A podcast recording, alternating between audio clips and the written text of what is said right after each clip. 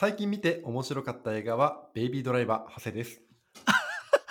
えー、最近見て面白かったアニメは、えーこの番組でもお話ししています、オッズタクシーですね。ああれ、オッズタクシー、今週第10話だったんですけど、まあね、この番組でね、第1話が始まる前にちらっと紹介して、面白そうなんですよって話をしたんだけれども、ちょっと今週の10話が、まあ割と、まあ、謎解きの回だったんだけども、あの、そうだね9話までの。うんいや、いいね、みたいな。うんおー、うんうん結構ちゃんとしてるじゃん、話、みたいな。待って、お俺が昨日見たの、最新どっちだろう？最新10俺二階堂が独白してるやつだよね。そうそうそうそうそうそうそう。あー見た見た見た。あれ面白かったね。でね、うんあの、次回、次回が多分最終話なのかな？次回の最終話が、えーサブタイトルが足りない二人っていうね。クーみたいはな。クークークーみたいな。ヒップホップみたいなね。うん。感じで、まあ、ハマってますけれども、長谷流さんははい何ですか、もう一回。何の映画？え、ベイビードライバーですけど何か。出ました。今更見てんのプ うわー、それ言われたくないんだよな、一番。ーそうそう、ごめんい。やーでもね、前評うん判がすごく良かったのは記憶してるんだよ。はいはい2017年、8年とかの映画だよね。そうだね、もう3年前だね。うんうん。そうなんですよ。あれはね、ずっと音楽が鳴ってる映画だね。うん待って、あの映画の感想の一番最初、ずっと音楽が鳴ってるねっていう、すごいね。いや、でも、日冊によると、その前に、ララランドが大ヒットしたらしい、はいはいい。はい。だから、ねあれになぞらえて、カーチェイス版ララランドってバカみたいな形容してるやつよりかは、俺はいいと思ってるよ。あーでもあでも僕はさっきプーとか言ったのもあって、うんうんまあ、見たんですけれども、まあ、それもはい別になんかそのセンサーが反応したというよりは友達に勧められて見に一人で見に行ったナイトショーをって感じだったんだけれどもうんうん。まあでも俺の感想も一緒ずーっとかっこいい音楽流れてるなーっていう映画だね、個人的に あの好きだったところとしてはあの主人公のなんだ名前あいつ。名前すら覚えてないな。ベイイビーでしょ。ベイビーベイビー。ベイビーがバッツっていうさ黒人のスキンヘッドのちょっとボス格みたいなやついるじゃん。あいつをさガーンってこうなんか事故で貫いた後うん。逃げ始めるところからの音楽がめっちゃ好き。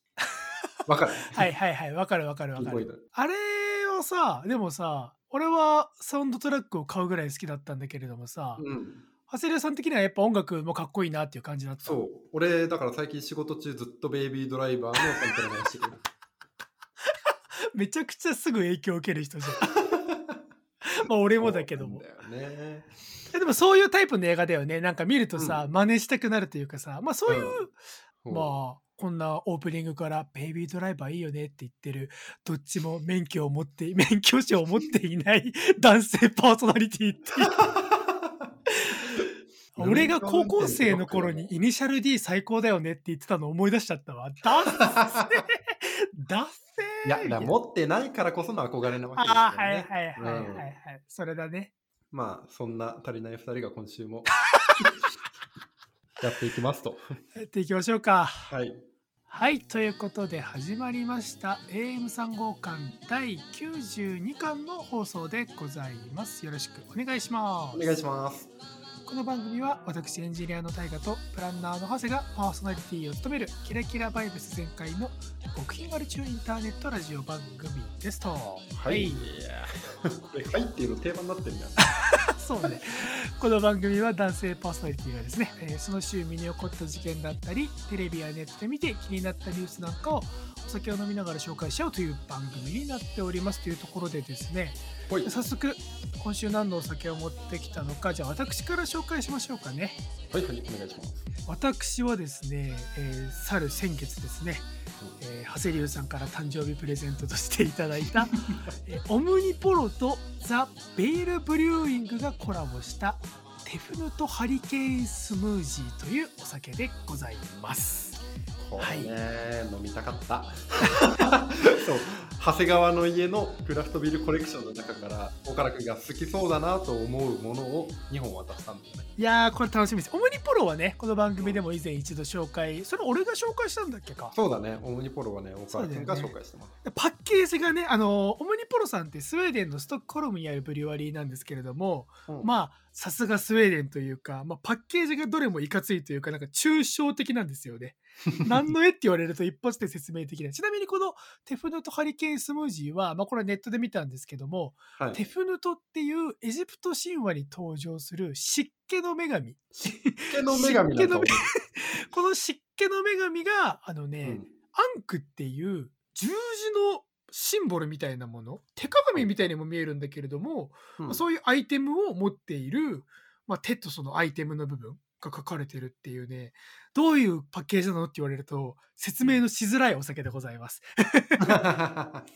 ただ、あの、まあ、説明長くなってもあれなんだけれども、このバージニア州のベイルブリューイングさんとコラボして、じゃあどういうビールなのかっていうところの説明を読むと、入っているものが、えーピーチ、パッションフルーツ、グアバ、ストロベリー、チョコレート、バニラ、ラクトースっていうね、あの、小学生の理想のお弁当箱みたいな、あの、お母さんに呆れられそうな、なんかもう甘いやつぶち込みましたみたいなやつなんで、一体どんな味がするのか、今日は特に楽しみな週でございますね。いいですね。はい。ハゼリアさんは今週何のお酒を持ってきましたか？私はですね、今日は、えー出しているところがどこにあるんだ？ベレベルビアというところが、えー出しております、はい。レディープレイヤー1というビールでございます。レディープレイヤー1どこかで聞いたことがあるな。どこかで聞いたことがある。俺はガンダムで行くようなのね 某映画なんです。それってさ、関係があるのかな、どうなんだろうね。わでもあれだよね、レディープレイヤー1っていう言葉自体は、要はうんゲームの,、あうんうんの次の一期っていうね、継続しますか？みたいな意味のところからだから、元ネタ的にはゲームがあるけれども、でもどうなんだろうね、ブリュワリーが出すくらいだから、そういうユーモア的なところ、映画にかけてくる的なところはもしかしたらあるのかもしれないね。そうですね。確かに説明のところの一番最後に、これ今回ポエムではないんですけれど、実用的な飲み方をね、書いてくださっていて、はいはい。スムーズな飲み口でゲームや読書、映画鑑賞の邪魔をしませんって書いてある あわざわざ書いているあたりもしかしたらね、うんまあ少なくともその紹介文を書いた人は意識してるだろうね。そうきっとそうだろうなと思いながら、はいはいはい。スタイルはセッショおンにやってます。いや、マジ今週はさ、まあ、はいむあの暑いのもそうだけど、蒸し暑い。それこそ湿気の女神じゃないけれどもさ、ムシムシして夏だなっていう感じがしてるから、非常にね、お酒が飲みたい、ビールが飲みたかったんですよ。じゃあ、開けましょ開けましょう。オープンう。いや、今週もお疲れ様でした。乾杯乾杯あー もうね、おっさんのあー出ちゃったよね。おっさんのは出てましたおっね。さんのあーです、これ。美味しい。なんか、俺がさ、1週間ぶりにビール飲んでるっていうのもあるんだけれど、すごく日本人好みなあの飲み口のビールですね、これは。ああ、なるほど。うんあのですね、僕のはですね、えー小学生みんなでドリンクバー注文して友達が作っこれ作ったら「お前天才じゃん!」っていうまずいジュース まずかったんかい。あのねいやなんて言うんだろうな複雑はだからさっきも言った通りいろんなものぶち込んだから味が複雑すぎてなんか俺は今日気分的にさっき湿気をもうすっきりさせるようなザ・うんビールが飲みたいぜと思って飲んだらはい。なんかチョコレートとストロベリーがまず圧倒的パンチ力を持ちつつその奥でパッションフルーツが踊ってるような味。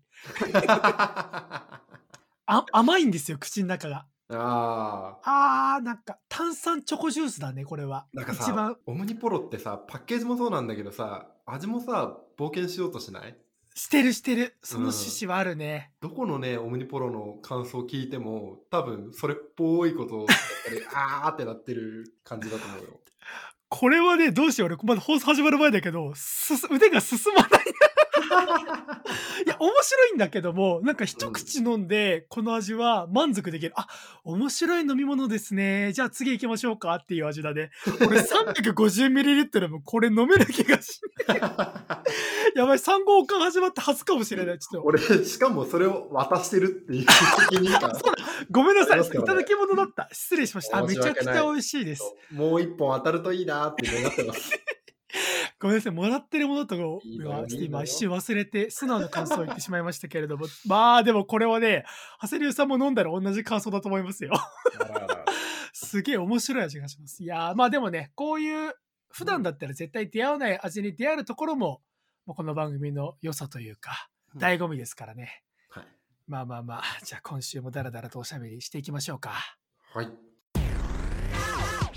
はい、ということで、長谷川パートから前半は話していきたいと思うんですけれど、はいはいはい。はい。えーっと、大原くんさ、1週間の中で、こう、土曜、日曜とかで、何もなくて、ああ、でもなんか、外ぐらい出とくかなとか、う んなんか食っとくかなみたいな日ってさ、うん結構ある？あのね、うん。結構ある。あ本当？よかった、安心した。なんか、俺、土日のうち、どっちか一日それになりがちなのよ、なぜか。はいはいはいはい。うん、でも、なんか充実させないと、なんか冒険しないとっていう気持ちだけ流行ってるのよ。いや、非常にわかりますよ。はい。めちゃくちゃわかる。そんな、そんなばっかですよ、僕も。もうさ、それに困り果てた僕はさ、やっぱりこう、まあラーメン好きなんですよ、実は。はいはいはい実はっていう話でもないんだけどねっ。ていうほど驚きの実話でもねえけどな。あ、そうかな。いや、そんなラーメン好きの僕がよ、一はいはい番好きなラーメン。うんなんと、ラーメン二郎。ラーメン二郎が大好きなんですよね。これ。あ、まあ、ハセリュウさんは、そうね、うんあのー見た目からすると、クソ文系陰キャ大学生感がでまだ出てるから、そこの流れから、あれ、ジローが一番好きっていうのはちょっと意外ではあるけれども、まあでも、はいまあまあまあまあ、まあでもね男の食べ物ですよ。うん、うん、成人男性はみんなラーメン二郎が好きっていうのはね、あの文部省から出てますからね。あ、そうだったんですね。失礼しました。でやっぱり。りさ、ラーメン二郎行きたいなと思ったわけよ。その、先週の土日曜日もね。あはいはいはい。俺さ、バカだからさ、学習しないんだけれどえ、残念なことに、ラーメン二郎って日曜定休がめちゃくちゃ多いっていう事実。あでもねそれはそうだよね仙台もそうだったし、うん俺が前に住んでた関内もそうだったからそのイメージあるよそうなの。あ、ちなみに館内のねじろめちゃくちゃ有名で美味しいから行った方がいいよ。羨ましいな、近いの。何そのめちゃくちゃジロリアンっぽいね今の。どこどこのジローか。あそこはいいよとかさあるんでしょ？なんかその店舗によってそうそう、憧れがあるのよ。桜鯛は美味しいとか、あのーそれさよく聞くよ。なんかどこどこうまいみたいなやつ。はいはいはいはい。どこどこは美味しくないもあるってことじゃん。あるあるあるある。例えば、あの、新宿の小滝、小滝通り店かなっていうところは小滝って略される。けど、小滝はいまいちだよねっていうのあは、ジロリアンに話すとマジでわかるっていう話になるわけです。あえあるあるなんだ。あるあるです。じゃあそれちょっと気をつけ小滝ね。そこは行かないとこ。小滝通り店はやめといた方がいいです。はいはい、ででも、日曜やってるジロってやっぱ貴重なんですよ。あの、はいはいはい。チェーンじゃないから、もうほぼフランチャイズみたいな感じだから、うん。店主によってやってる店舗もあると。うんでそこがね、俺夕方の5時ぐらいに見てたんだけれど、全然ないじゃんと思って、あの、うん。ラーメン二郎のリスト、あの、Google マップでさ、営業中、はいはい。定休中みたいなのあるじゃん。休はい業中みたいな。はいはいあれを見たときに2店舗あって、やってるのそねそのうち1店舗がさっき紹介したジロリアンの中で最も評価の低い小滝通り店。うん。なるほど。難しい判断を迫られてる。これはと思ったわけですよ。はいはい。うん、で一方でまあ同じ新宿にあるんだけれど、まあ、評判がノットソーバットなところが、うんあの新宿歌舞伎町店っていうところがございまして、はいはいはいはいはい。まあ、やってるに越したことはない。ジローが食べたいっていう気持ちうん。がね、もう先行してるわけですよ。はいはいはい。加えて、俺は冒険したいんだと。うん。うんうん。なんだって？大好きなラーメン二郎が歌舞伎町にある。歌舞伎町ってめっちゃ事件の入試なんか知らんけど。ああるよ。田舎者的には歌舞伎町っていうのはちょっとテンションの上がるというか、なん心ざわざわする言葉だよ。毎晩火事が起きてそうなイメージだ。歌舞伎町毎晩火事起きてそうだし毎晩血が流れてそうだよね、わかる。ヤクザとホストが殴り合ってる街っていうイメージ。女の子はゴスロリでみんな病んでるみたいな勝手なイメージね。歌舞伎町あんま行かないんですけど。めちゃくちゃ田舎者うんうん。まあ、そのイメージをね、5、6年引きずっちゃってるっていう時点でもう結構やばいんだけれど、そうだよね。そうだよね。それでもね、あの、二郎が食べたいっていうね、あの、思い一心で俺は新宿駅まで行くわけですよ。はいはい歌舞伎町のね、あの、大きいゲートをくぐって、黄色い看板のね、ラーメン二郎に行きまして、同じ。まあでも普通にねあの10分20分ぐらい並んであの券見せてっていうのであのオーダーをしてさラーメン来るわけですよ。うんうんうんで僕なんか最近1日1食ぐらいしか食べてなくってなぜか。おいおい不健康だな、お前は健康だと思うじゃん。あでもね一個言いたいのは、炭水化物って取らないと全然眠くなんないぞっていうこと。おいおいおいおい、おいおい、それをプラスのことよりのように語るなって、寝てくれ。眠くなって寝る。それが人間だ。うそうなんだろうけれど、あのはい人間らしい暮らしできるの土日だけなんですよ、今。だから、せめてものを、あの、報いとして自分の好きなもの食べようと思って行ったら、まあ出されたのが豚の餌みたいなものですよもうね。やめろ。自分で食うからっていう、そんな言い方するな、お前。あでも我々が言う分にはいいけど、うんはい。心待ちにしてたんですよ。その、あ、まあ、ね豚の餌を待つそうだよね。そう食べたかったんだもんな。そうですよ。豚のようにお食べって言いながら店主が出したんだけど。はいはい。で、そのね、ラーメン二郎が来て、まあ、平らげるわけですよ。はいはいはい。で、まあ、ラーメン二郎ってね、ロットって概念あるのご存知ですか？ああ、なんかき、だから、そその言葉が怖いから、行かない人は行かないみたいなところあるよ。そうだよ。ロットっていうのは乱しちゃいけないものだからね。うん要はあれでしょ？その、だから、ぐうたらしてると、なんか他のお客さん待たせてみたいな、その、客回転的なことだよね。そう、客体回転的なことだし、あの、麺を1回に茹でるのに何人前だと。で、同時に、ほぼ同時に出るのが何人だから、次の客を装填するために、この5人は同じペースで食べて出ていかなきゃいけないっていう、あの、鉄の掟みたいなやつだ。だから、あれで、お店側とお客側のコラボレーションで成り立ってるんだよね、ジロー競って、ね。争、競争。うん。競争。共に奏でると書いて競争です、これは。走る方じゃなくてね。すごい。美しいな、うんおい。そう。だそういうね、横の連帯感みたいなのを楽しむっていうのがラーメン二郎の醍醐味なんですよ。はいはいはい。で、ね、歌舞伎町にお集まりの皆さんと僕は競争してるわけですよ。共に奏でてる。うん。はいはい。二郎をすすって奏でてるんですけれど、はいはい。あのー不届き者がいまして、僕の隣の席に。はいうんはいはい。やだよ全然なんかか、ラーメンを食べてる分には構わないんですけれど、うんあのー挙動が気になるんですよね。あの、お水を取ったりとか、あの、お醤油を角に入れていたりだとかっていう、醤油めちゃ入れおじさんがいたんですよ、隣に。え醤油めちゃ入れおじさんって何？ぶ二郎に醤油かけてんの？そう、二郎の、あの、上に乗っかってるもやしって意外と味しないんですよ。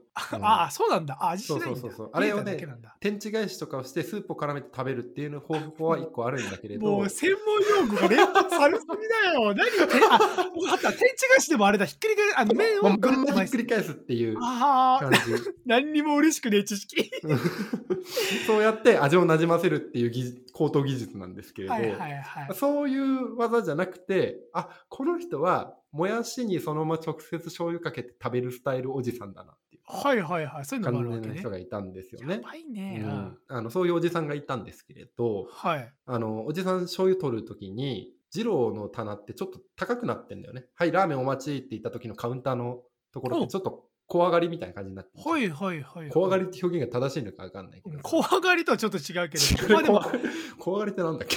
わかんない小上がりって座敷とかのなんかそのあちょっと一段上がるみたいなところ。はいはいはい。そう、カウンターの小上がりがあカウンター。のところで、まあまあでも通じるよ。あそこが高いんだ。なんかそこってさ、あの自分の目線よりもちょい上みたいなところじゃん。まあまあまあ基本そうだわな。で、今、なんで感染予防のために、横にこう、あのパーテーションみたいなのが仕切られててさ、はあはあ。あの、平場のところに醤油を置いちゃうと、うまくこう、パーテーションが引けないぞっていう状態になっていたかわら、かるわかる。そのカウンター小上がりに、えーの醤油がいたわけ。はいはいで、はい。その度に、その醤油取るおじさんの手手がちょっとこう、わってなったりとかするから、すごい俺の目線のところにあるから気が散るわけよ。あーはいはいはい。ああ、なんだろう、このおじさん、なんだろう、このおじさんと思いながら、あの、俺はジロー食べてるわけね。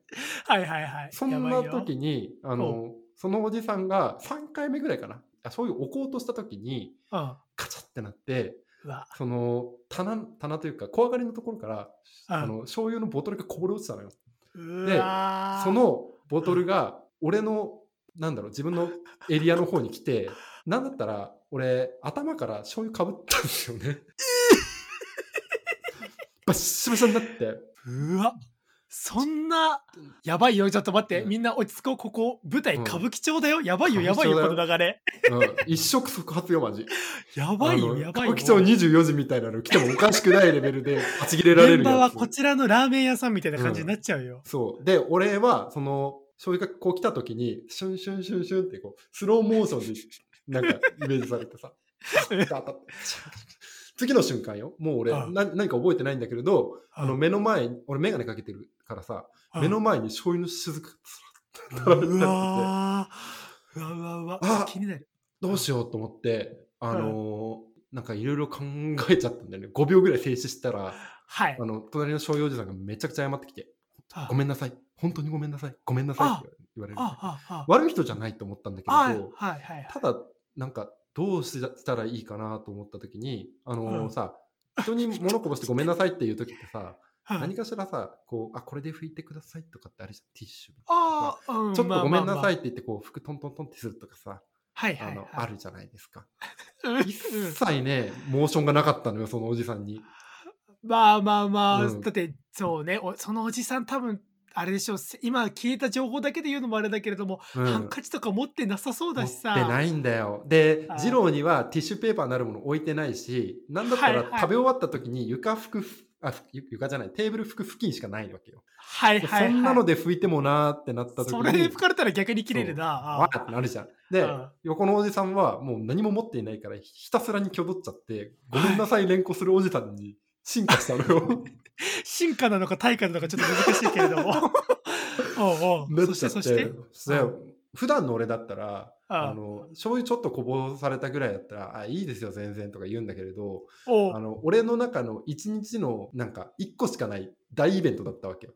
はいはいはい。こあのちゃんと見つけたね、二郎を食べると。日曜に、えーとはあ食べようっていうのを決めてたからさ。おう。なんだろうな、自分のさ、柄に合わない選択肢をさ、ポチおうッと押す瞬間あるじゃん。おうおうおう。何をした？うんなんか、さすがに、ここで取っ組み合いとかになると、あかんねんな。てか、それはさ、もう、反社会勢力的な何かだと思われるから、歌舞伎町で暴れる。そうね、そうね、場所も相まって場所なくてもダメだけどね、あ取っ組み合いは。うん、よくないなと思って。だからといって、にこやかに許すわけにもいかないから、折衷案を考えたときに、あ、こいつから金取ろうと思ったんだ。うわ、ちょっとすごい発言出ましたよ。おうおうおう、うんすごいよ、すごいよ。で、その場で何かやり、あの、カツアゲっぽいことをやり取りするってよくないなと思ったから、おうあ、食べ終わったらお店の外出てもらっていいですか、うんあクリーニング代いただきたいんでって言って。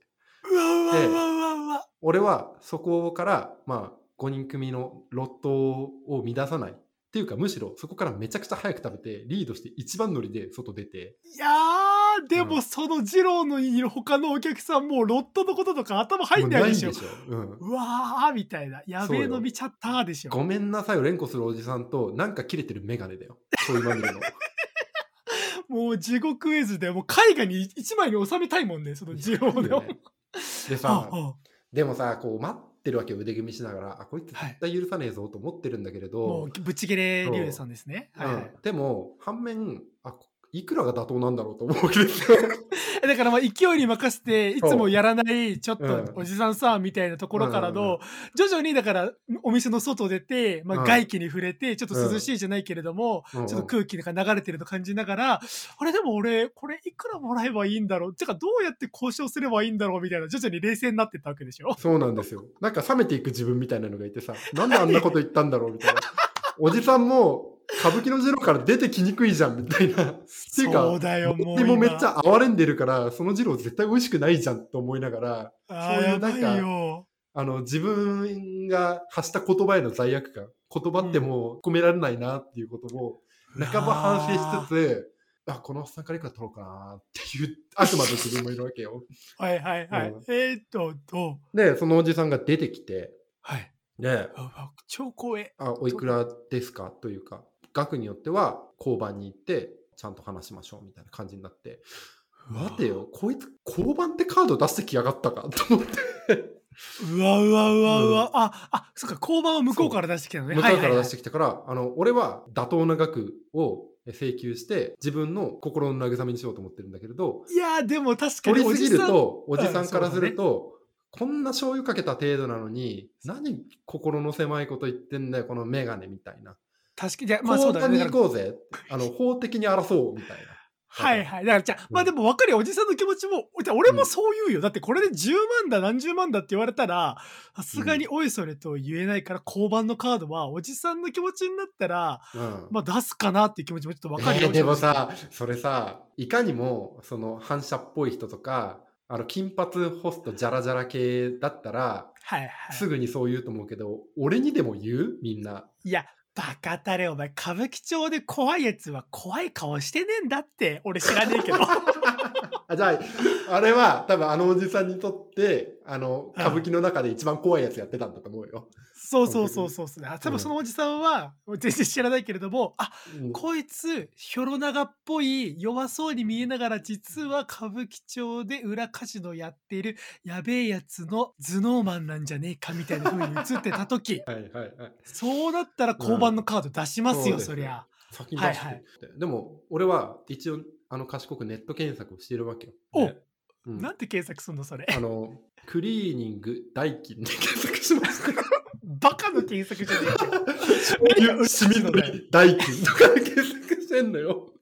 あー、はいはいはい。うん。バカだなと思いながらも、まあ、だいたい取れて1500円ぐらいなのか、へーって、僕はあんまりクリーニング屋さんに行かないから世間知らずに思いまして、はいはい。うん。で、交番出されて、はおじけづくじゃないですか、こちらとしても。あ、やだよ、みたいな。ラーメン二郎食べに来たの警察に厄介者なんかなりたくないやいと思ったんで。ああの、いくら、じゃあいくらなんですかって言われた時に、1500円って言おうとしたんだけど、小銭めんどくせえな、端数切って、1000円でって言って、このおじさんから、あ、1000円でいいんですか？って言いながら1000円をせしめて、僕は、あの、ラーメン二郎代は、まあ、あの、ペイできたな、みたいな。その程度になっちゃったっていうね。まあ、うんでも、まあよかった、よかったね、そこが丸く収まって。わかんない。なんか、そのおじさんがマジでやばい人だったら、1000円でも交番行くぞって言ってた可能性あるぜ、だって。それは基地だと思うんですよね、僕は。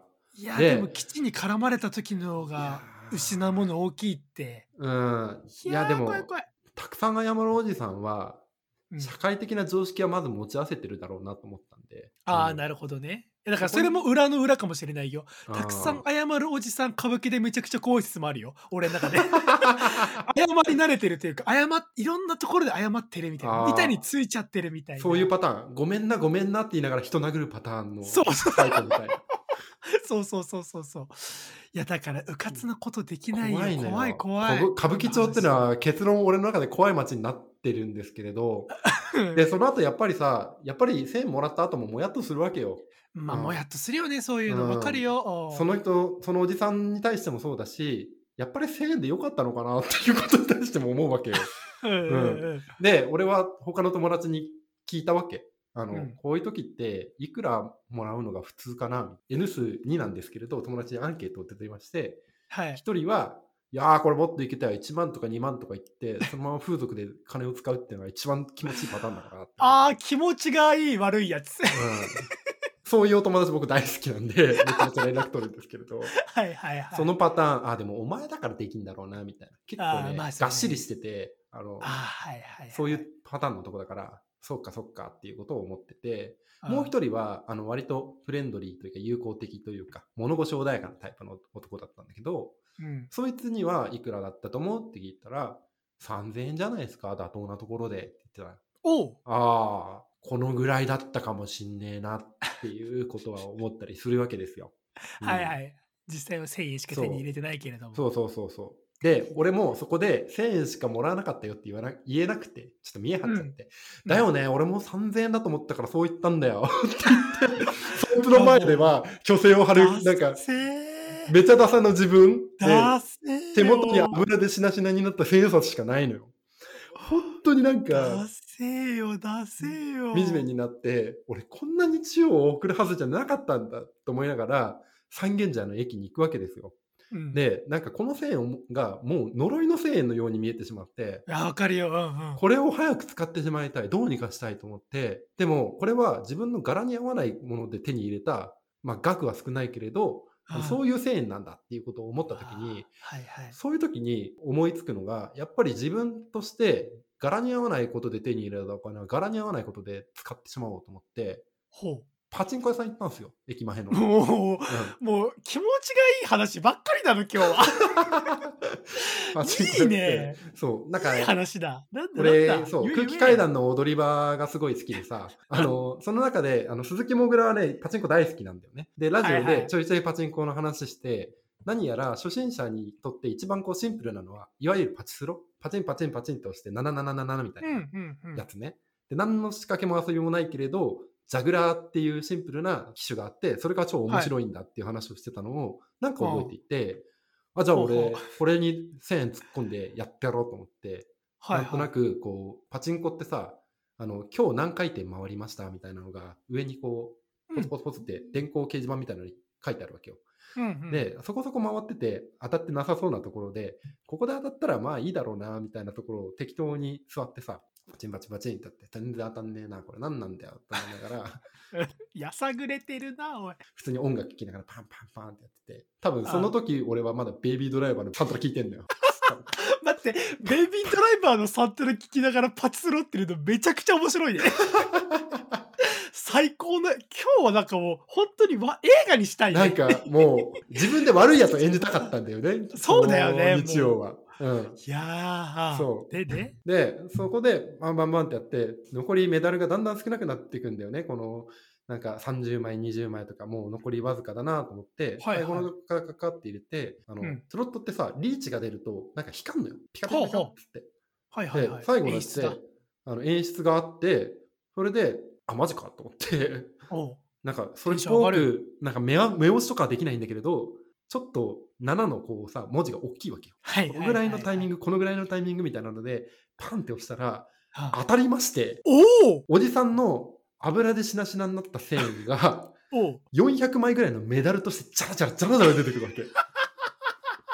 俺ちょっと涙ぐんだもんね、この瞬間。すごいね。俺は今日これを体験するために、おじさんに醤油をかけられて、警察沙汰になりかけても、やってたんだと思って、やってたんだ。はいはいはい。もうさ、なんか初めてなのよ、そのパチスロで当たったっていう経験が。はい、神が見てるね。すごいな。もう今後そんな頻繁にはハマってやらないだろうとは思うんだけれど、うん。めちゃくちゃ嬉しくてさ、それが。で持 嬉しかったんだ。あ で、そのメダルがさ、5000円札1枚になってさ。あおお。あみたいな。これで、ラーメン代1000円、クリーニング代1000円を考えても、うん3000円儲けて、確そかに。うなると、おじさんから3000円せしめるよりも、莫大にプラスじゃん。しかも、なんか、ポッドキャストで話すネタまでおまけとしてついてきましたみたいな。ありがとうございますと思いながら、やおじさんに感謝だな、今週はマジで。うん、そうなんだよな。歌舞伎町でね、おじさんを見たら、あの、優しくしてあげましょう。う んこの間はありがとうございましたっていう感じで、おかげさまで楽しい話ができてますっていう感じなんですけれど、やっぱりね、なんか、一日中家にいたりだとか、あ、つまんねえなと思いながら一日を過ごすのって簡単にできると思うんだけれど、ああの、希望を捨てちゃいかんよっていうことだけね、最後に伝えて終わりたいと思います。以上、長谷川パトでございました。はい。ということで、後半パート、私、大河がおしゃべりをしていくんですが、はいはいはい。いや、ちょっと前半パートがちょっとドラマティックすぎるというか、もうなんで言うんでしょうね。長谷川先生の闇な部分が久々に垣間見ることができたというか。まあまあまあ、まあ、悪いことをしたわけではまあないじゃないから、全然いいんだけども。被害者よ。巻き込まれた側だから。そうだね声かけられ被害からねてることから始まってんだからさ。でもなんだろうね、歌舞伎町ラーメン汁をおじさんから1000円パチスロっていうキーワードだけ並べると、え、待って、この番組ハードボイルドグルメリポートだったっけみたいな。あれみたいな。上出さんがなんかインタビュー来ちゃうみたいな匂いがさえしてくるようなワードではあったんだけれども、うんいや、まあちょっと後半をちょっとガラッと切り替えましてですね、ちょっともうちょっとポップな話題をいこういこうかなというふうに思ってまして、はい。ドラマの話ですよね。お、いいですね。そろそろ夏ドラマの情報が気になる頃合いで。そうなんですよ。まあね、我々的には、この番組で紹介していた、えっと、僕がね、どうなのって第1話見た時に言ってた大豆田十和子と3人の元夫が無事最終回を迎え、うんえーそれと並行して TVer で再放送をやっていた、いつかこの声を思い出したらきっと泣いてしまうも無事最終回を迎え、もう僕の心は坂本雄二でいっぱいいっぱいというところでですね、うんいやー、来期は何を見ようかなというところで、はい。なんと、まあ、なんとというか、長谷流さんにね、あのー、3号館の LINE で教わったんですけれども、はい。えー来期7月8日からテレビ東京で始まるドラマ、お耳に合いましたらというドラマをね、ちょっと今週ちょっと紹介しようかなと。これね、すごい気になるんですよ、僕も。いや、そうなんですよね。まあ、木曜深夜0時30分枠っていうね、ちょっと遅い枠ではあるんですけれども、うんまあ、とある界隈では非常にもう話題になっていまして、はい。まあ、それが一体どんなドラマなのかっていうのをね、まあ、言っちゃうとですね、まあ、なんと、テレビ東京と、えっと、Spotify が、うんえー共同で制作をする、えー番組となっていまして、まあ、Spotify っていうところからもピンとくる方いるかもしれないんですが、まあ、何を隠そう、今、皆さんが聞いている、このポッドキャストがメインテーマのドラマなんですね。そう。なので、俺らは、テレ東よりも先にポッドキャストに目をつけた男たちと 今後ね、名乗っていきましょう。名乗って テレ東は俺らの後釜っていう。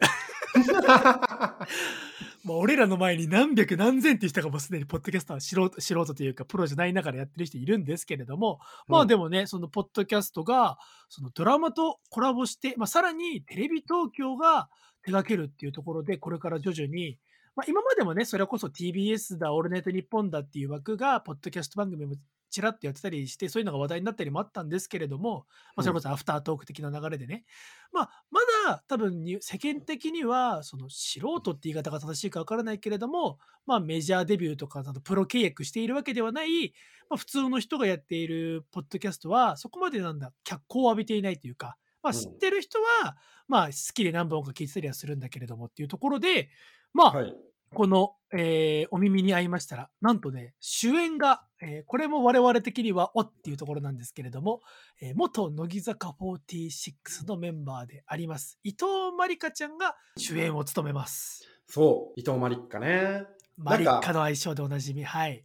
素晴らしいよね、このキャスティングさ。キャスティングね。あ。なあんて言えばいいのかな。乃木坂メンバーを考えたときに、ポッドキャストやりそうな子ってさ、ー うんマイアンとかさ、西野七瀬とかではないじゃん。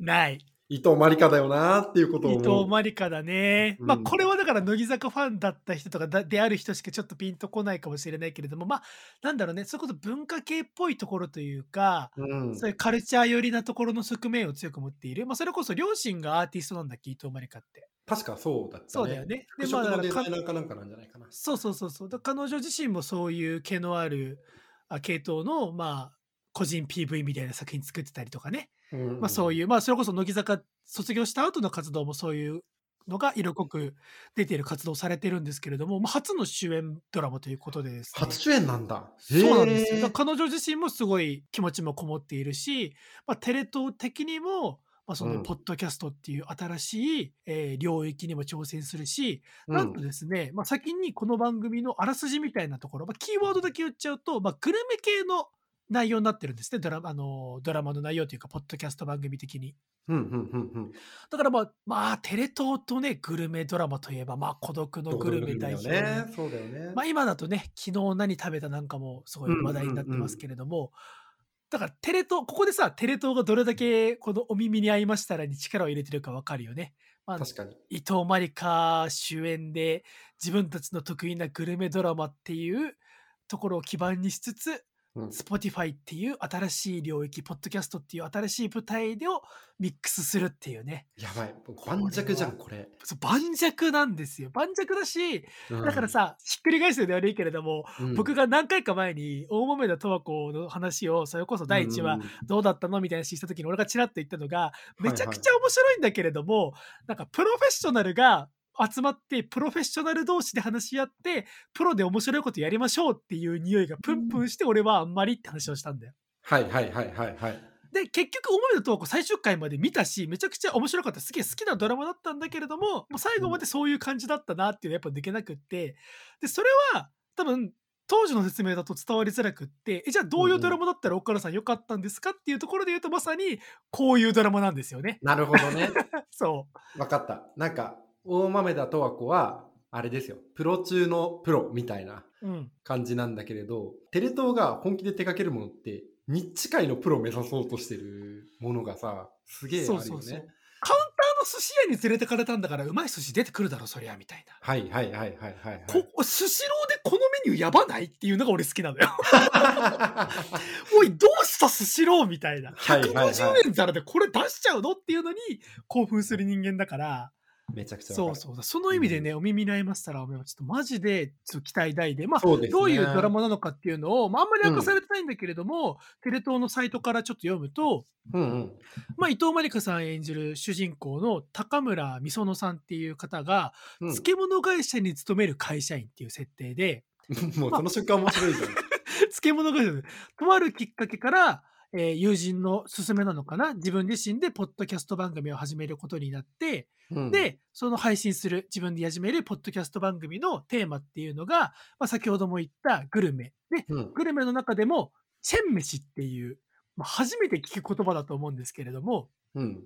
これはチェーン店の飯の略で、まあどこの町にもある決して特別ではない、でも欲さずにはいられない魅惑のチェーン店グルメへの愛を語るポッドキャスト番組を、まあ、高村美園さんが、まあ、ドラマ上試行錯誤しながら作っていって、で、ん実際に7月から Spotify でも、ポッドキャスト番組として配信をするっていうことなんですね連。動するパターン出ました。そうなんですなよ。るほど。これがね、で、俺的にさ、ちょっと、ここもいいなっていうのがさ、まあ、あの、伊藤まりかちゃん、可愛いですよ。もちろ、うんんそれは知ってますよ。僕もね、あの、井上沙織が一押しでしたけれども、そこと仲の良かった伊藤まりかちゃん、もちろん大好きでしたけれども、うんうんうん、あの、他の俳優さんがい何人か紹介されていて、高村美園ちゃんの同じ漬物会社に勤める会社員で、一緒にやるのか、高村ちゃんす向いてるよって言って、なんかポッドキャスト番組をやることを進めるポジションとして、うん、須藤ありさちゃんっていう役の子が出てきて、はいはい。あのね、これを演じるのが、井桁弘恵ちゃんっていう女優の方なんですよ。モデルさんなんですよ。岡田君、この子ご存知？これがつい先週、俺のインスタグラムのおすすめフィードに流れてきて、うんうんうんあ可愛いって思った子だったんですよ。フォローしたの？あ、フォローはギリしなかった。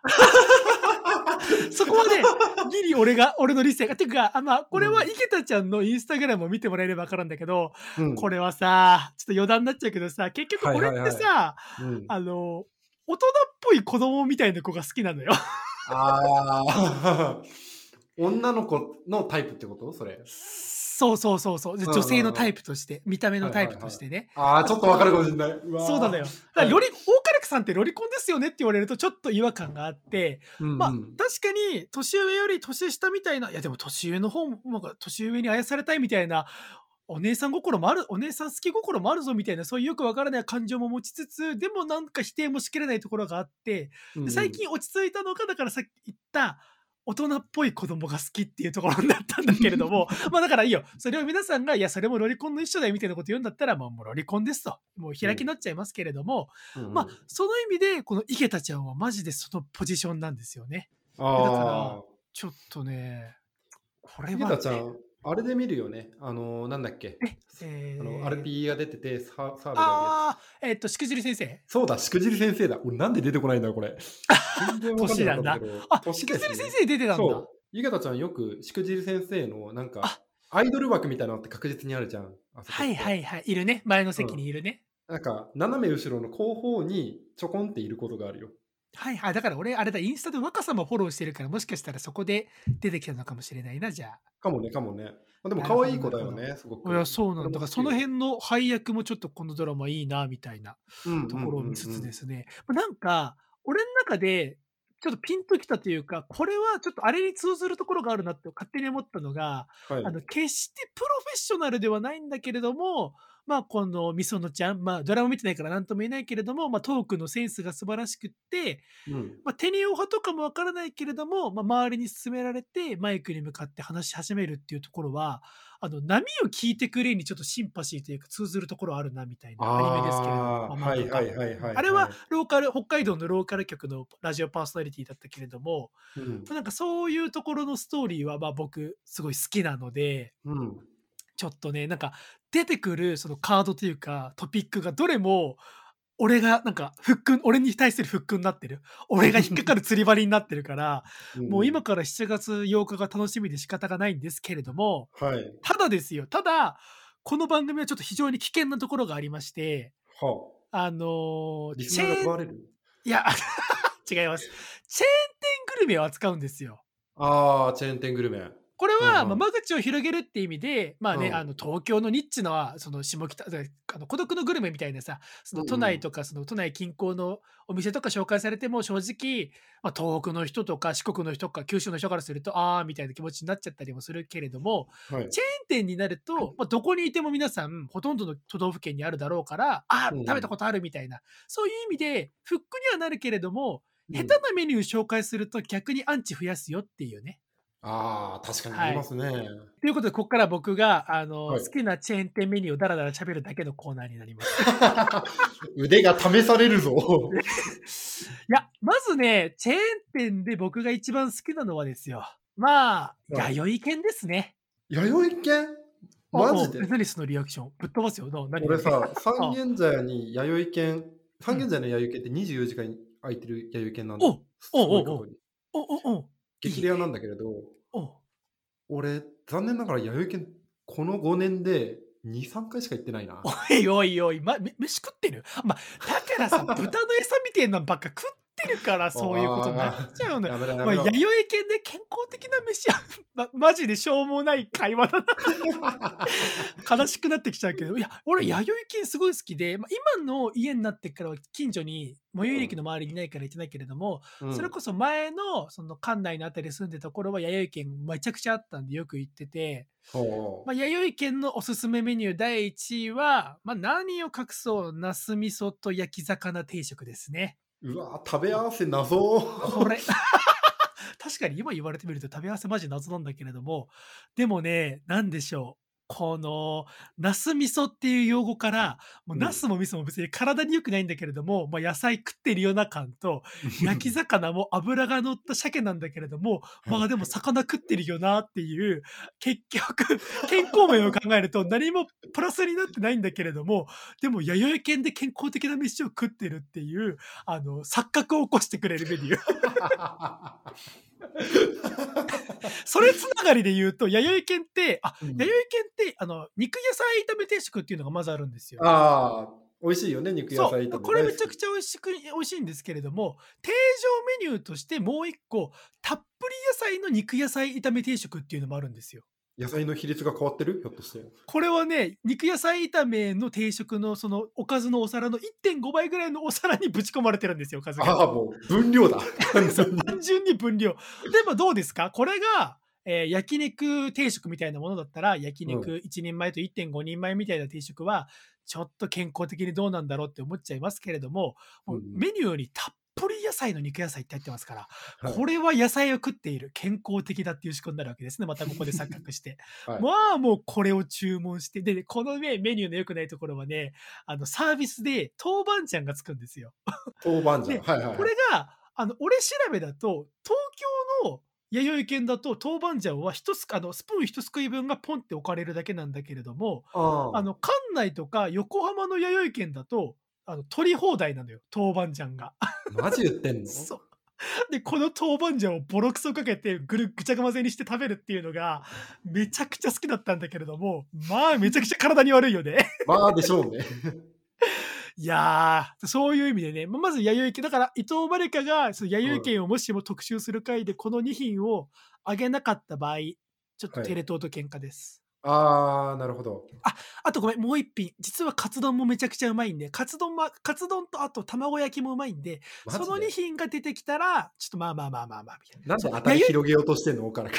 ちょっと待って。じゃあ弥生県のカツ丼って実は忘れられがちで、弥生県って何がいいってご飯おかわり無料なんですよ。ああ、確かに確かに。無料だ。そうだからみんな基本定食メニューでむしろカツ丼とかってやっちゃうとご飯おかわりできないんでうん弥生県で丼物を頼むと情弱扱いされるんだけれどもうんじゃあ弥生県がカツ丼出す理由考えてみっていうことを逆に問いたくってそうまでして出す理由があるそうまでして買う人がいる味があるってことで俺はカツ丼を一回食べたことがあって、うんまあこれが、味が染みたカツが超美味しくて卵もふわふわであなるほど。と。通りで弥生県はこれをおかずできないけれどもメニューとしてずっと提供し続けるわけだっていうね。マリカちゃん紹介するかえーいやー、どうなんだろうな。あ、俺は一個言いたいのは、ポッドキャストでずっと言ってるんですけど、かねてからのファン、アークランドサービスホールディングスの店舗について言及しないかなってことは思ってますよ。あなえなんだっけ？なんだっけ？どこのお店入ってるんだっけ？アークランドサービスホールディングスは、あの、カツ丼の話したじゃん。ああここちらとして持ってるのはカツヤですから。そうでしたカツヤも大事だねそう。カツヤは最高にうまいからな。はいはいはい、うんつながりで、まあ、つながりというか、カツヤのライバル的なポジションで最近俺が何回か言っていいなと思ってるのは、あの、松屋フーズが持っている松野屋ですね。わ、出たよ、その パターンのやつね。俺、仙台の駅前でしか存在してるの見たことないから、ね。、あ本当？松野屋最近ね、俺よく見るんですよ。あ渋谷にも確かあった気がするな。本当に？そうそうそうそうそう。ここの、うんお前の持ってる渋谷と俺の持ってる渋谷が違うあ、違うもしかして。うん あの、この松野屋さんは松野屋さん、あのね、確かね、じゃ松屋ってカレーうまいじゃん。うまい。で、松野屋さんカレー出してて、うんで、松野屋さんのうんカツと、カツだから要はカツカレーよ。うんこれがめちゃくちゃうまいんですよ。あら。え、カツカレーは普通の松屋で食べれる？いや、松屋食べられなくない？松の松の屋で食べれるの？松の屋にしかないと思う。あ、そっか。揚げ物やんないのか。そう、やんないやんない。だから、うんどうだろう。まあでも、どうだろうな。ドラマ的には松屋やって精一杯かな。松屋のプレミアム牛丼があるんですよ、実は、みたいな。都内でしか食べられないんですけど、みたいなやつかな。はいはいはいはい。松の屋とかまで手出してくれたらマジでテンション上がるけれども。牛丼大手チェーンだったら、はいはいあのあれじゃん、吉野家とか、すき家とかには行かなそうだよね、マリカって。俺らの、それそれは伊藤マリカ像でしょ、我々の。いやドラマでもあえてそこ あをちゃんとさ、はいはいはいポッドキャストもまあなかなかニッチだからさ、そうね。これですみたいな。だから、あの、一番手出すと割と興ざめる可能性がある俺。マック最高みたいな。あー。うんわかるわー。それはわかる。まあ、松屋で言うとね、やっぱ長谷川先生的にはちょまど先生が出てきちゃうもんね。そうですよ。久々にこの番組で。最近はちょまどは髪の毛をすごく短く切って可愛くなってるからね、ボブになってるから。みんな見てほしい。やばい、ちょっと、あの、やばいところをまた開いてしまったけれども、長谷川先生の。それを報告するためだけの動画を俺見てるからさ。いや、うん やばいね。あまあ、そうね。あと、あとやっぱりチェーン店で俺が外せないのは、あの、まあ、はいあごめん、日高屋さんもあったわ。あ日高屋は好きでした。でした。あ、待って、過去形？過去形。あのなの？悲しい。ー悲しい話をすると、あ今でも好きよ。あ好きなんだけれど、年を取るとですね、ああの、ダメな油っていうのが出てきてまして、日高屋の油はそのリミットが早かったんだよ。ねはい。食った後に必ず体調壊すってことに気づいてからいけなくなっちゃった。でもね、それ分かるわ、ちょっと。あの、俺、日高屋で一番好きなのは爆弾炒めっていうメニューなんですよ。あー、めちゃくちゃわかる。美味しいよね要は、あ要はび豚キムチなんだけど、ニラとニンニクとももやしの量が、まあ、とか要は、その、具の量がどれもちょっとバカな量入ってて、でうんうんすっげえ味も濃いんだけれども、これは確かに、俺まだ食えるけれども、近々食えなくなるなっていう気持ちはもうすでに察している。20代のメニューだなっていう気持ちはめちゃくちゃある、そうなんだ。よな。20代しか入っちゃダメなんだよ、日高屋ってのはさ。わかる。そうなんだよ。俺めちゃくちゃ好きで、よく頼んでたのが、まあなんか中華じゃん、日高屋って。でも、うんうん定食ものとかを出すから、生姜焼き定食とか、はいはいはいあ。とは、あのー油そばがあるんだけど、あれだけ1.5玉でめちゃくちゃ安いから、え あのー、1、2年目の頃、全然お金がなかったから、はいはいそれをかね、頼んで食べてたりとかああ、社会人ね。はいはいうんはい。割と好きだったけどね。あとはいやーみ味噌チゲはやっぱりラーメン美味しいよね。あ、そうね、うまいね。まあ、す味噌チゲもうまいね。斎藤京子が押すわけだと思あ、そう、今、そそう、俺も斎藤京子の名前がパッと出てこなかったけども、そうだね。そうだね。日向坂46のね、斎藤京子が一番好きなラーメンですけれども、う。うん、まあ、日高屋もそうだし、あとは、あの、大戸屋ですね。ああ、音屋もいいね。う。うんん。大戸屋はやっぱなどう？チキン母さんに定食かな？ああ、もうシンプルに盤石、最強。ううんん。あとね、ねあのー、竜田揚げとかも好きだけどね。ああ、タルタルチキンの竜竜田揚げとかね。悪くない。いいだろう、いいだろう。悪くないだ。あとよね、俺サブメニューが結構大戸屋好きで、大戸屋風爆弾小鉢っていうね、ああ、卵に納豆とオクラと海苔とかがとにかく小鉢にぶち込んだやつがあるんだけれども、これが結構好きで、最近は母さんに定食にプラスで小鉢いっちゃうな、みたいな。それさ、昔話してたよね。話したっけ？俺、なんか記憶してんだよ、その、あの、贅沢で爆弾なんたらを出して。めちゃくちゃ今思い出しました。あの、俺、のちっちゃいあの、うん贅沢話だね。そうそうあそうそう。ったね、その話。その後何40回あたりじゃなかったかな？どうないかうん展開だったんだっけ？思い出せないけど、醤油かけられた？違う、醤油はかけられてない。でもそれもなんか隣の席の人がどうこうの話じゃなかったっけかな。かもね。うん。いや、まあでも、そうね。あるかもね。でも、ポッドキャスト番組で、あの、チェーン飯みたいのやるんだったら、隣の人とちょっとトラブルになってとか、はいはいはい。困ったことが起きてみたいなこととか起こりそうだよね。ありそうありそう。ドラマってそう得てしてそういうものだから。そうだね。まあだから本当ね、どこのお店を、まあ最後にあともう一個、まあいわゆるファミレス的なところうん。出てくるだろうなっていうところで、はい。僕ファミレスってあんま行かないんですよ。ただあココスは、ココスは昔前の家だった時に、うんまあ、家から徒歩1分のところにあったんで、うん、まあご飯作るのめんどくさい時とか行ってたんですけれども、はいはい。ドラえもんいるとこね。ココスはもう、あそうう、んドラえもんいるところ、頼むメニューが決まってて、うん。あの、チキンステーキとカリフォルニアタコサラダ。これね、コスパめちゃくちゃいいんですよ。チキンサラダが確か400円で、カリフォルニアタコサラダが確か350円なんで、750円ぐらいなんですけれども、安い。20代中盤の俺が、これでお腹いっぱいになっちゃいます。カリフォルニアタコサラダすごく美味しいのよ。なんだあれは、チップスみたいなやつの上に、アボカドサラダみたいのが乗ってて、はでもサルサソースみたいなのをかけたやつなんだけど、い。うん。これはね、非常に好きなんで、マリカちゃん紹介してくんないかなみたいな。うん。だからさ、あれだね、興味あるな、それ。ドラマ連動ポッドキャスト連動ポッドキャストやろうよ。だから、マリカちゃんがこのお耳に合いましたらで紹介したお店の我々的な好きなメニューとか、まあ、だからマリカちゃんがおすすめしてたから食べてきましたみたいなやつやりたいね。楽しいね、それ。やりたい、やりたい。なんか、そうだな、伊藤マリカでもさ、絶対にチェーン店なんか行かないじゃん。いかねえよ。俺らめちゃくちゃ行ってるから、なんだかだ。そうんなのよ。俺らの方が絶対にうまくやるに決まってるよ。うん プロの目線で評価してやろうぜ。いやだからそう、さっきも言った通り、今日俺が大戸屋だ、弥生県だ、松の屋だって言ったところから、突拍子もない、全然外れた、大戸屋は、あの、大戸屋ランチがいいよね、とか、そういうことばっか抜かしてたら、ちょっとテレ東と全そう面戦争。ですよ。そう。何が戦争やねん。あのーまあわかんないけど、向井の喋り方っていう番組、俺は好きで聞いてる、パンさんみたいなパーソナリティなんだけどさ、はいはあの今期終わったドラマでコントが始まる？まだ終わってないな。最終回が今週最終回なんですけれど、コントが始まるって、冒頭コントで始まるじゃん。コント、うんうん水のトラブルみたいなところから始まるみたいなやつやあれのコントにガチダメ出ししてるのが めちゃくちゃ面白いの。あ俺、それちょっと聞きたいな。俺、コントが始まるちゃんと毎週見てるから、ああちょっと昔はちょっと聞こうかな。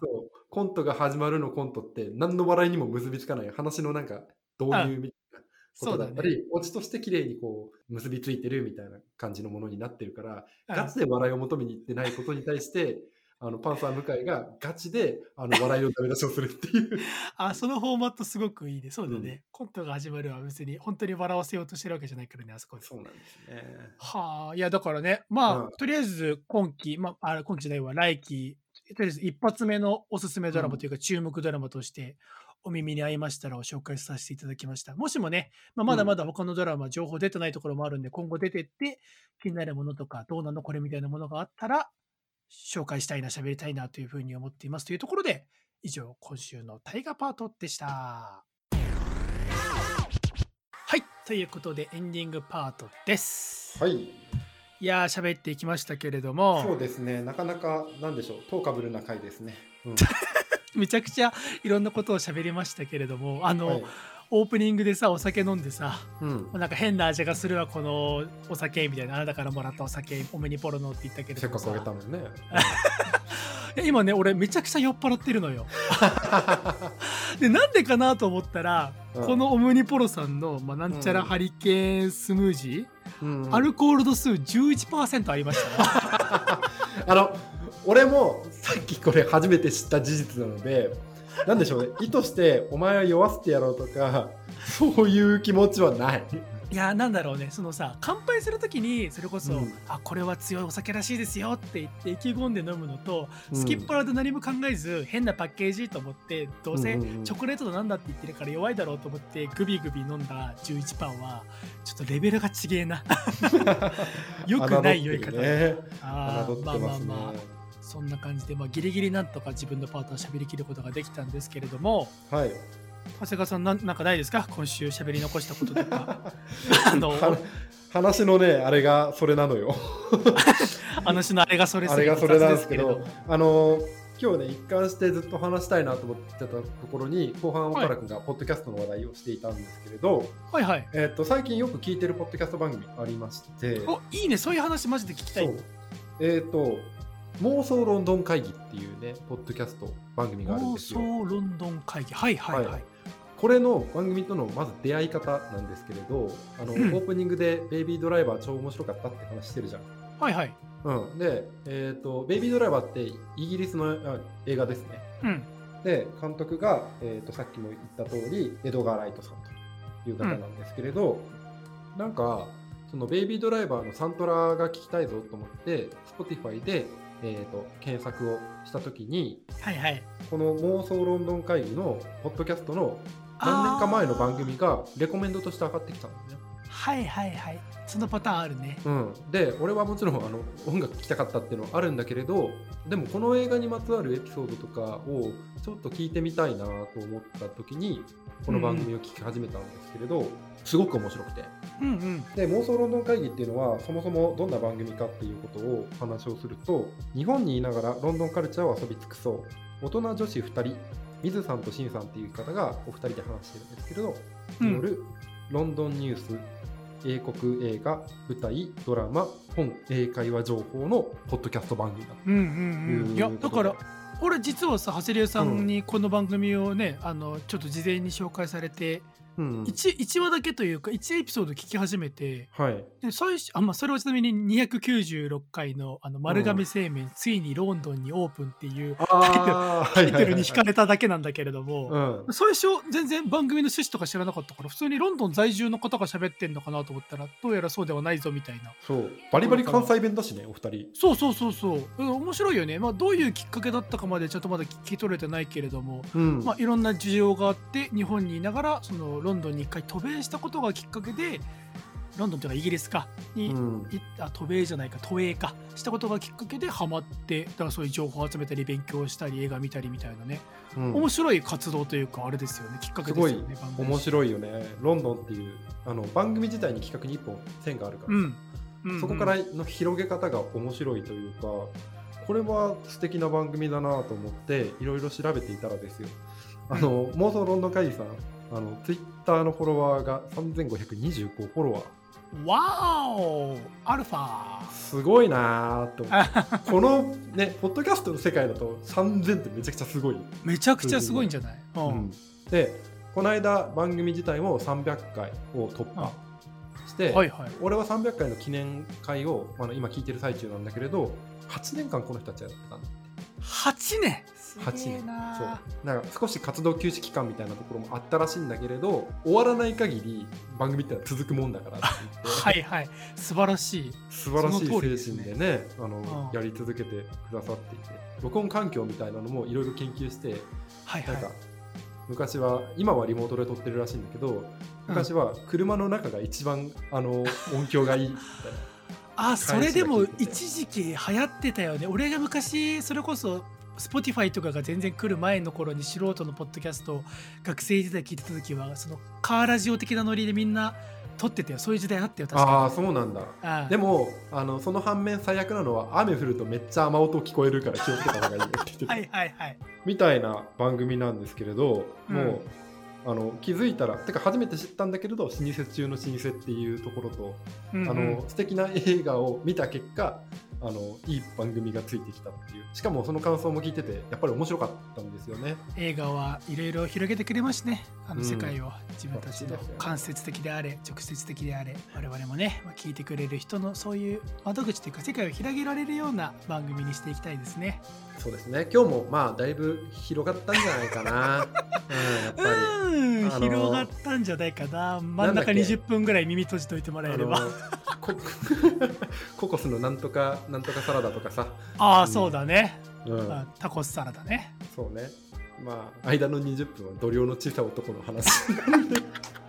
いやでもね俺の中で今週のはすごい神回でしたよ。すごく好き大好き ありがとうございやっぱます。人間性が出るから大事な回ですからね。ね、そうね、耳っちいところとさ、なんかすごい浅ましいところと、みたいなところとも向き合いつつね、やっていければなと思うわけですよ。じゃあそんな長谷川さんの今週の悪行に対する皆さんからのメール募集していきましょうか。お願いします。